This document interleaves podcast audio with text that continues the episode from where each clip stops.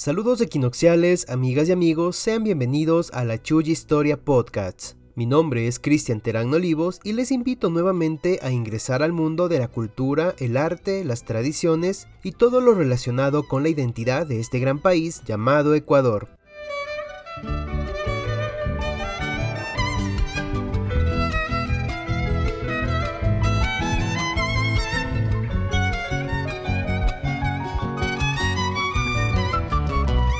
En este segundo episodio les voy a contar la historia de una famosa casa que tiene la ciudad, conocida como la Casa del Toro, que la relacionan con una leyenda quiteña muy tradicional. Y además vamos a conversar sobre los palacios que tiene Quito con nuestro invitado de lujo, mi querido amigo Héctor López Molina, fundador del blog Los Ladrillos de Quito. Empecemos.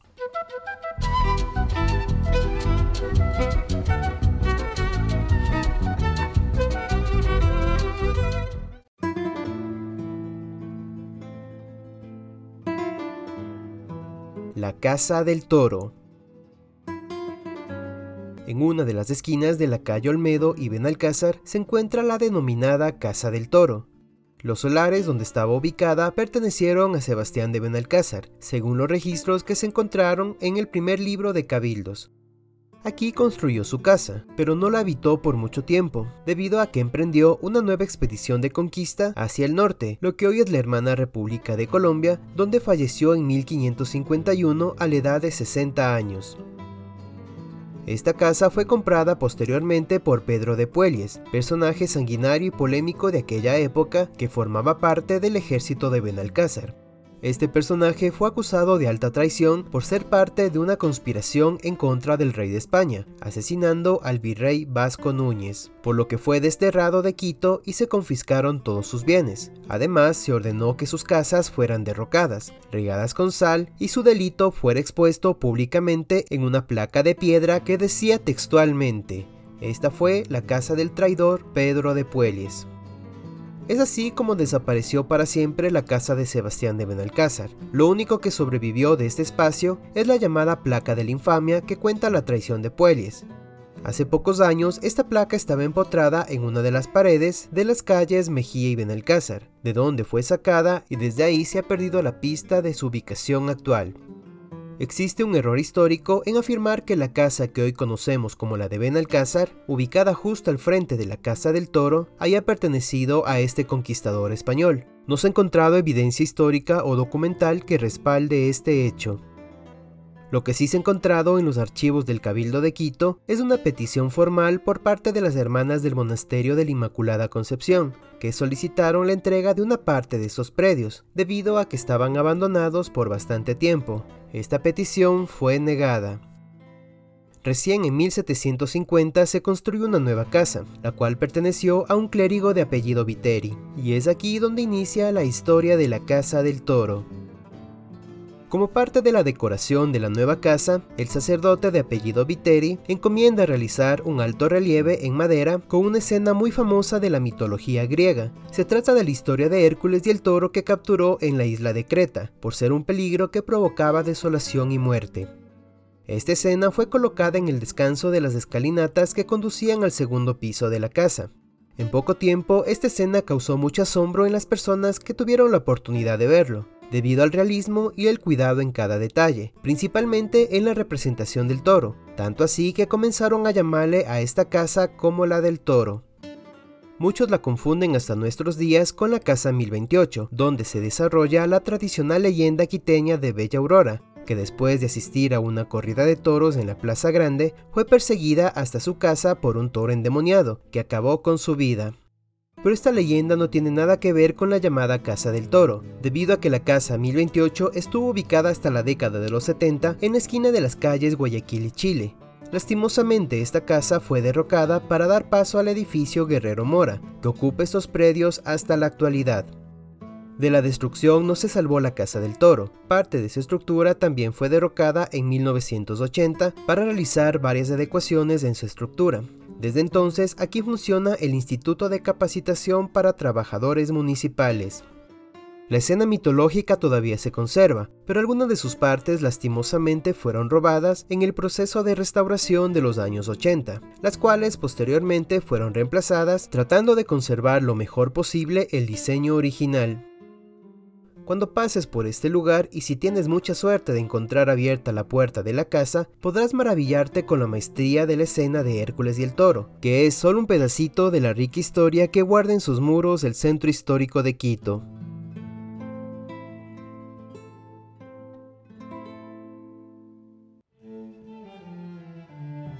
Puedes encontrar otras historias asombrosas como la que te acabo de contar en mi canal de YouTube La Chuya Historia. Suscríbete para que no te pierdas ni un solo detalle. Ahora nos trasladamos al centro norte de la ciudad, al sector de la Mariscal, para conocer más sobre la historia de las hermosas casonas y palacios que encontramos en este espacio. Para conversar sobre este tema, tengo como invitado especial a mi querido amigo Héctor López Molina, investigador histórico especializado en la arquitectura patrimonial.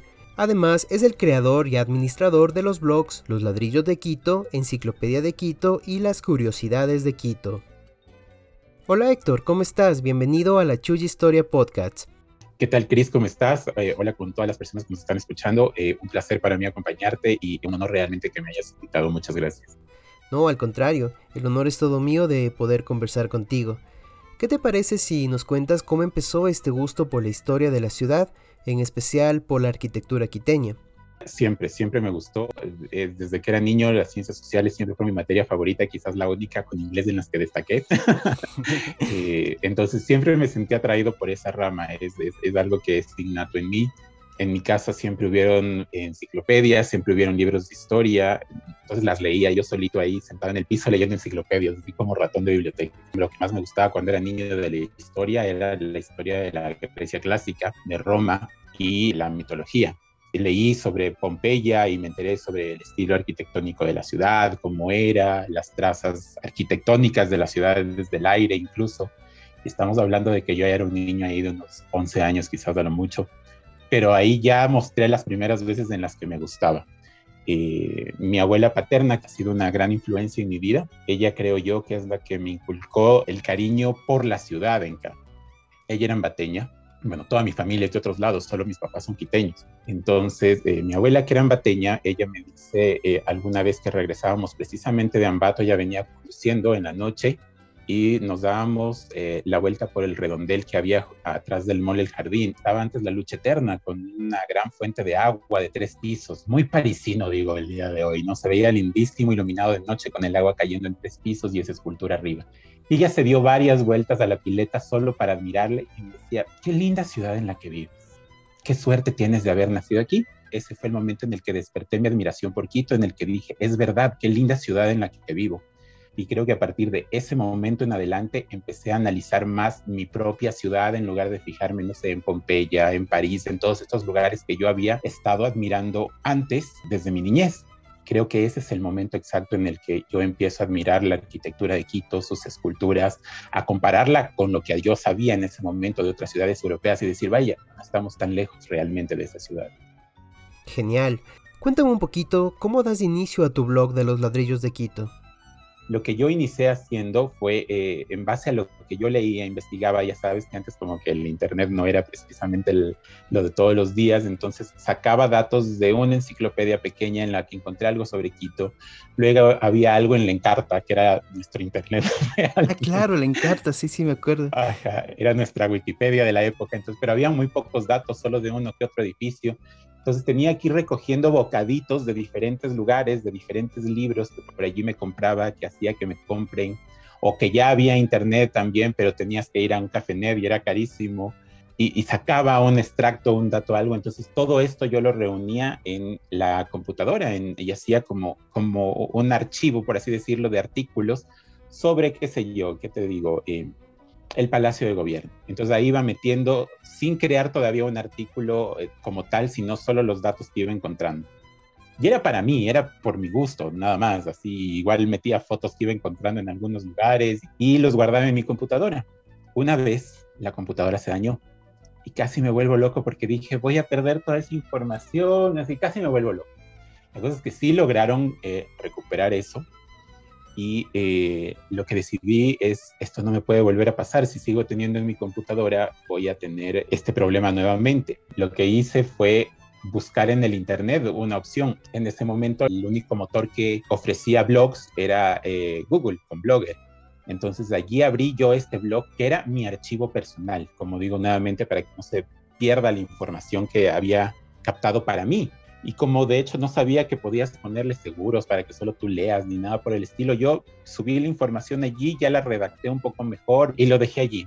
Y seguía subiendo con el tiempo. Luego de eso yo empecé a, eh, a colaborar en Wikipedia eh, fui wikipedista durante aproximadamente 10 años y creé muchos artículos de la ciudad de Quito. Tengo aproximadamente 200 artículos creados. Muchos de ellos son de edificios precisamente, que ya te digo que siempre fue como mi mayor pasión dentro de lo que es Quito y en general de, la cultura. Como que cogí más experiencia al escribir para, para Wikipedia, encontré muchísimas más fuentes de, eh, de consulta, sin embargo no eran muchas. Entonces seguía metiendo esa información también en mi blog. Y de pronto empecé a notar que la gente empezó a visitar el blog, que tenía 50 visitas un día, 20 el otro, 32 del siguiente. Tenía también un blog de poesía en esa época y ese es el que yo quería que despegara. No se vieron las cosas así. Y nada, pues empezaron a dejarme comentarios y, ay, qué chévere, al fin me encuentro con algo que me puede ayudar. Y yo, ¿qué te puede ayudar? ¿Y por qué te estoy ayudando? Y ahí entendí que, claro, yo no había sido el único que me había topado con el tema de que no había información sobre las edificaciones de Quito. Claro, había el libro de Fernando Jurado Novoa, pero que hablaba del centro histórico. Había esta guía de arquitectura de Quito que después escribieron Evelia Peralta y, el que fue cronista de la ciudad, Alfonso Ortiz, pero eh, eran resúmenes bien chiquitos, ¿no? Obviamente debe haber habido toda una investigación importante detrás para ellos, pero en la presentación impresa eran bien pequeños. Digo, claro, no debo ser el único que se topó con eso y por eso me están diciendo esto en los comentarios, porque yo ya trataba de hacer artículos un poco más grandes. Entonces dije, bueno, tal vez esto es eh, para, para, lo que me he estado preparando en Wikipedia tanto tiempo. Tuve un problema con algunos wikipedistas de otros países sobre si los artículos de arquitectura eran relevantes realmente dentro de Wikipedia, entonces me enojé. Y dije, bueno, entonces yo ya tengo mi propio blog al que visita gente, yo ya no necesito Wikipedia. y empecé a, a hacer eh, estos artículos solo para mí. Entonces, eh, obviamente dejé todos los artículos que ya había escrito en Wikipedia y así es como realmente nace este blog de los ladrillos de Quito y lo vuelvo un poco más académico, por decirlo de alguna manera. Eh, empiezo a tomármelo totalmente en serio, hacer entrevistas a los dueños de las casas, a tratar de llegar un poco más allá y enterarme de quiénes son los personajes que vivieron allí, alguna historia que acerque a las personas a la casa y que no solo lo describa arquitectónicamente, sino que le dé un alma humana a la casa, a lo que hay detrás, alguna anécdota bonita, graciosa, de miedo, lo que sea, que haga que la gente se enamore de esa casa y em, se quede en su memoria. Eso es lo que ya empecé a buscar al, escribir los artículos de los ladrillos de Quito. Y después abrí la comunidad en Facebook, que creció súper rápido en un inicio, luego se estancó durante un par de años y después de pronto igual despegó y ya ahí es el resto de su historia. wow. Y desde ahí tu blog se ha ido convirtiendo ya en un referente para todos los que queremos conocer un poquito más de la historia arquitectónica de la ciudad, lo cual es súper chévere. Héctor, ¿has tenido problemas con el contenido que tú publicas? Eh, te pregunto esto porque lastimosamente en nuestro medio es muy común la mala práctica de violentar los derechos de autor. ¿Has tenido una experiencia con este tema? Sí, me ha pasado varias veces. La última vez creo que es quizás una de las más fuertes, pero desde el inicio me encontré con gente que tomaba esta, la información de mi blog y la reproducía textualmente en otros lugares. Claro, como yo pongo eh, las referencias de, de dónde saco esa información, ellos ponen esas referencias como si ellos hubieran consultado esa información, ¿no? Entonces yo empecé a poner a veces eh, referencia falsa en medio para ver quién copiaba textualmente, ¿no? Y poderle decir, a ver, dime en qué parte de este libro dice, porque en realidad no había esa referencia allí. Y ese fue uno de los primeros enfrentamientos que tuve con alguien y le dije, dime en qué parte de este libro dice. No pudo responderme y dije, ¿sabes por qué? Porque esa es una referencia falsa que yo puse precisamente para gente como tú. Entonces, a partir de ese momento, yo ya no pongo páginas ni nada por el estilo, ya les estoy dejando incluso referencias allí. Y si no quieren citarme, que se den el trabajo de buscar, ya no les voy a poner incluso la cita para que solo la copien y la peguen como si fuera su trabajo. Y esta última vez que me pasó hace poco tiempo, ya digamos que llegué a un punto de desborde absoluto en ese sentido y decidí cerrar el blog. Porque incluso la persona a quien le, le, dije que ese era mi trabajo y que debía al menos citarme, se indignó mucho más, encima más, así como que, ay, tú no eres dueño de la información, bla, bla, bla, tú no eres el líder cultural de Quito, porque claro, como mi página es grande, como tengo varias redes sociales, eh, tengo algo de presencia mediática, la gente cree que eh, eso me hace sentir a mí dueño de algo, ¿no? Entonces digo, yo no soy dueño de absolutamente nada, yo no me siento así de algo que sí soy absolutamente dueño, es de mi trabajo y de mi investigación. Bueno, el hombre entró en, crisis absoluta, yo cerré mi blog y durante estas, que es aproximadamente un mes que cerré mi blog, de pronto pararon todos los posts de arquitectura sobre Quito. No ha habido uno solo durante el mes, porque ya no tenían la fuente. Eso me dijo a mí claramente de dónde estaba sacando todo el mundo la información arquitectónica de la ciudad. Entonces, nada, protegí ya eh, eh, mis, artículos eh, bajo la ley, así que, no sé, a la persona ahora que quiera venir a pasarse de listo nuevamente, pues hay consecuencias legales de por medio, es lo que he tenido que hacer. Mi blog ha estado abierto a todo el mundo durante años, pero creo que tampoco se debe abusar de esa forma del trabajo de alguien. Bueno, después de todo lo que nos acabas de contar, la mejor noticia es que nuevamente está disponible al público el blog de los ladrillos de Quito. Esperemos que ahora sí las personas lo utilicen responsablemente. Es importante también citar las fuentes donde se toma la información, porque detrás de cada artículo hay un trabajo que debe ser valorado y reconocido. Yo sí quería agradecer en ese sentido al mundo de la educación que eh, tome eh, como referencia el, el trabajo, que sí, todavía es un blog en efecto, pero como vieron en la última actualización que hice, yo ya lo protegí como una enciclopedia virtual.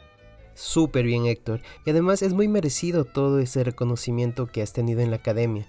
¿Qué te parece si entramos de lleno al tema del día de hoy, que son los palacios que tiene la ciudad de Quito, principalmente en el sector de la Mariscal? ¿De dónde viene esa inspiración o motivación para construirlas? Viene obviamente de inspiración europea. Eh, estamos hablando de que la mayor parte de, las casas del centro histórico en particular son reformadas, sus fachadas, durante la época republicana, eh, inspirada en los primeros eh, embajadores que vienen de otros países, Teodoro Lavezzari de Francia, Mendeville que también es de Francia. Son como los primeros que llegan con la estética neoclásica a la ciudad y transforman, por ejemplo, el entorno de la Plaza Grande, construyen casas en algunos lugares con este estilo, pero no es una producción eh, todavía masiva, por así decirlo. Cuando inicia lo que es la revolución industrial ecuatoriana realmente, que es en otro momento de lo que sucede en Europa, la revolución industrial ecuatoriana es finales del 19, inicios del 20 y se da sobre todo durante la época alfarista. Hay más dinero, obviamente, eh, los avances tecnológicos son mucho más importantes, la gente eh, empieza a ascender también, se empieza a volver más fácil ascender de la clase media a la clase media alta o a la clase alta.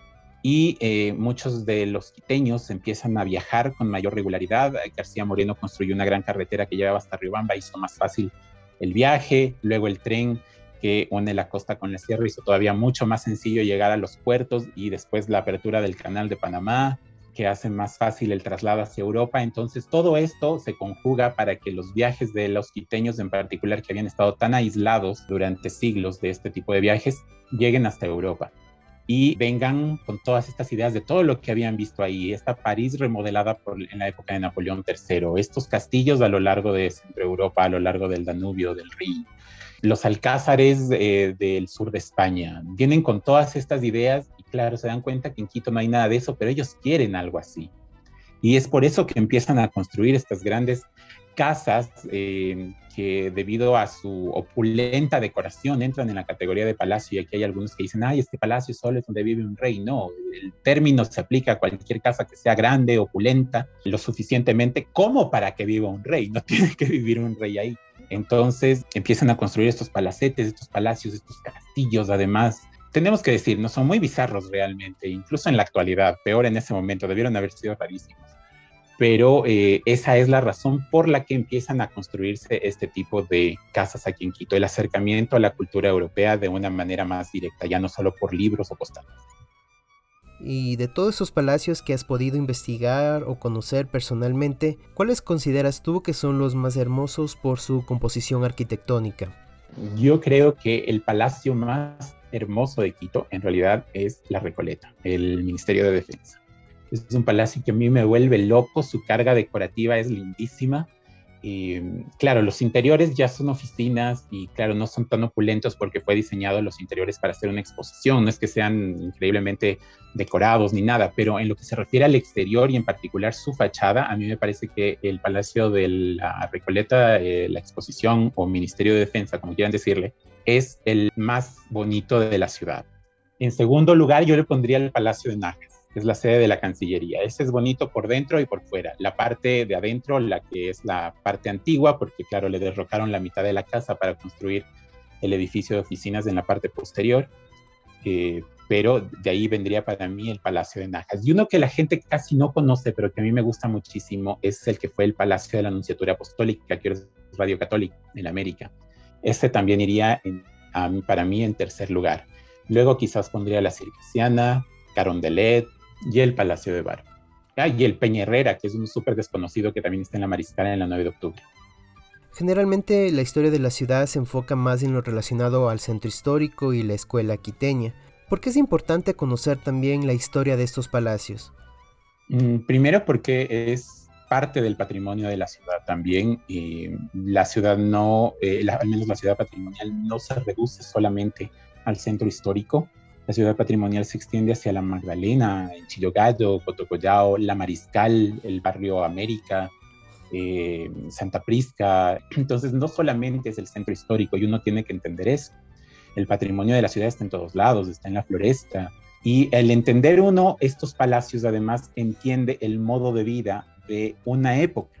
¿no? Eh, porque uno asume que este tipo de, de, modo de vida muy palaciega, de, mucha, de mucho confort, es solamente europeo y que aquí en América Latina este confort se daba en las haciendas, que era muy rural. Sí, también era un confort muy citadino, especialmente después de esto que te digo que es como la revolución industrial ecuatoriana, lo que yo le llamo la bella época quiteña, en alusión a la famosa Belle Époque parisina europea. Entonces, eh, también existe ese, ese modo de vida de ciudad eh, opulenta en, en Quito, que no está alejado para nada de esa época histórica eh, europea. Entonces, como para que la gente sepa que aquí también hay ese tipo de edificaciones, que no necesitas irte hasta París, quizás necesitas irte a París para conocer un Versalles, un palacio así de grande, ¿no? Pero para conocer un palacio de ciudad, como hay en cualquier parte del mundo, también las existen aquí en Quito y que es, es, es importante que los conozcas precisamente quizás para que en un futuro le den acceso al público, se conviertan en un museo de acceso público, que se trabaje en sus restauraciones, porque muchos están en malas condiciones por el desconocimiento de la gente, incluso muchos en peligro de perderse. Entonces, conocer estas casas que incluso están en peligro hace que la ciudad esté en, un nivel de, de conocimiento de sí misma mucho más avanzado para explotarlo turísticamente, culturalmente y, que mm, sea eh, de alguna manera también un símbolo de una época que casi no se ha estudiado mucho, el paso del siglo XIX al XX y estas primeras décadas del siglo XX son de historia política nada más, nadie ha topado cómo vivía la gente en esa época. ¿Qué crees tú que hace falta para que la gente se interese más en estos temas? Yo creo que lo que hace falta es la difusión de la historia más allá de la política. Es, algo que a mí me desagrada muchísimo de cómo se toma la historia aquí. Siempre es política, o sea, si nos han enseñado algo durante la época republicana es cuáles son los presidentes, cuáles han sido las, guerras por las constituciones, de, eh, quién ha sido el presidente malo, quién ha sido el presidente bueno pero nadie nos cuenta esas historias que sí nos cuentan durante la época virreinal, como, qué sé yo, la historia de amor entre Manuel y Bolívar, em, la historia de la Santa Mariana de Jesús, que quizás no sea del todo cierta, pero que tiene cierta magia. Entonces, esas son las historias que crearon realmente la identidad alrededor de la época virreinal, alrededor de la época de la independencia, pero que de pronto en la época republicana todo se redujo a política. Entonces, eh, nadie nos cuenta historias bonitas como la presencia de la princesa María Cristina de Borbón, que tuvo esta linda historia de amor con el vicepresidente de la República aquí, em, o sea, estas historias más personales que son las que yo busco rescatar en el blog dentro de, de que sucedían dentro de estos escenarios que son las casas. Y creo que eso es lo que realmente le llama la atención a la gente y le hace sentir a una época diferente, porque nosotros sentimos toda la época republicana como un libro de, texto, básicamente. No, le vemos como algo bonito, como algo que es interesante, ¿no? Es como para pasar el año, nada más. Totalmente de acuerdo, amigo, y creo que con estos espacios como tus blogs se ha generado un cambio positivo en la forma de contar la historia. Eh, dándole la importancia a los personajes o hechos históricos que lastimosamente han sido relegados a un segundo plano o simplemente descartados. Bueno, y para ir terminando ya esta charla, que el tiempo ha pasado volando por lo interesante que está este tema, ¿qué mensaje le darías a las personas que quieren acercarse más a la historia de la ciudad y crear nuevos espacios de divulgación? ¿Por dónde pueden empezar? Mm, bueno, yo creo que lo más importante es leer siempre de varias fuentes porque si hay algo con lo que me he encontrado es especialmente cuando topo temas polémicos como la batalla de Pichincha que me pasó últimamente en TikTok, que todo el mundo tenía como su propia versión de la batalla de Pichincha porque su profesor le dijo.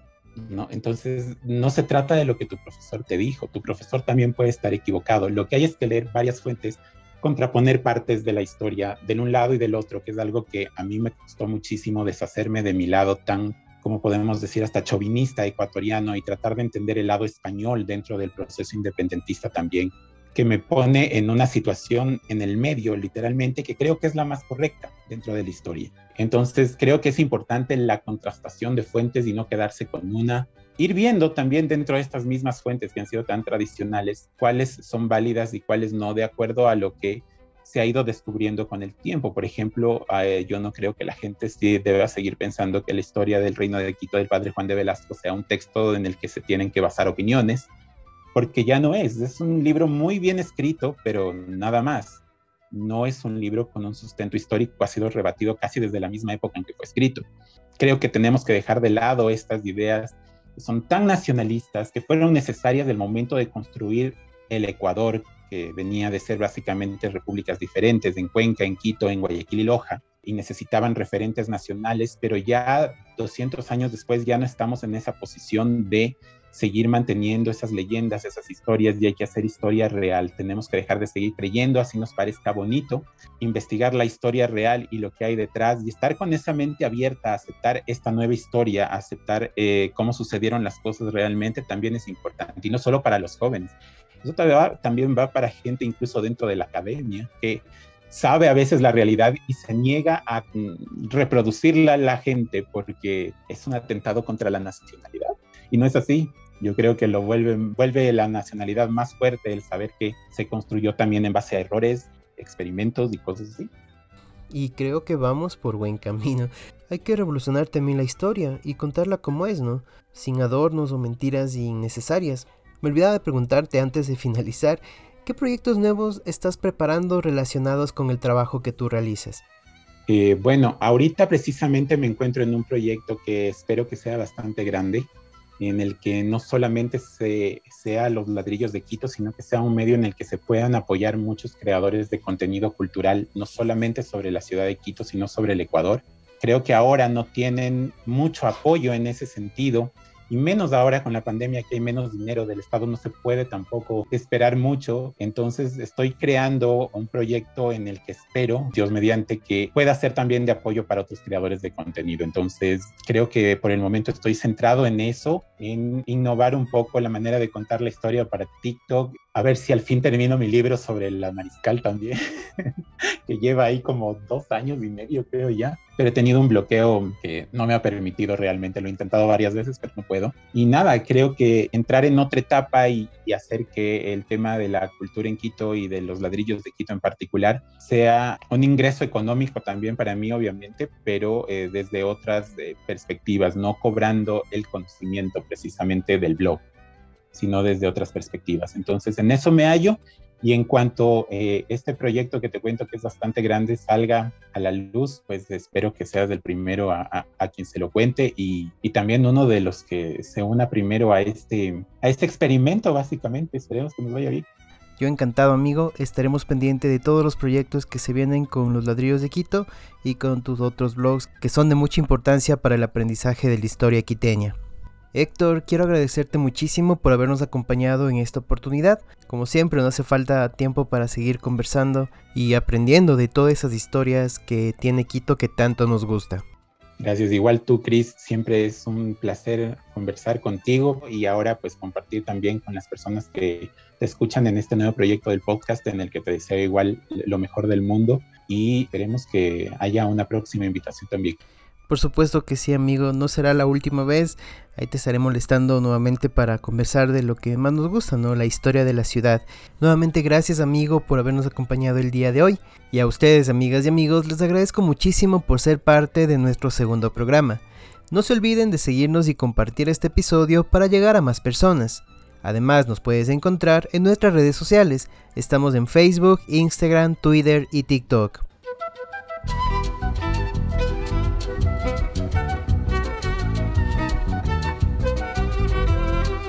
Aquí termina la chulla historia del día de hoy.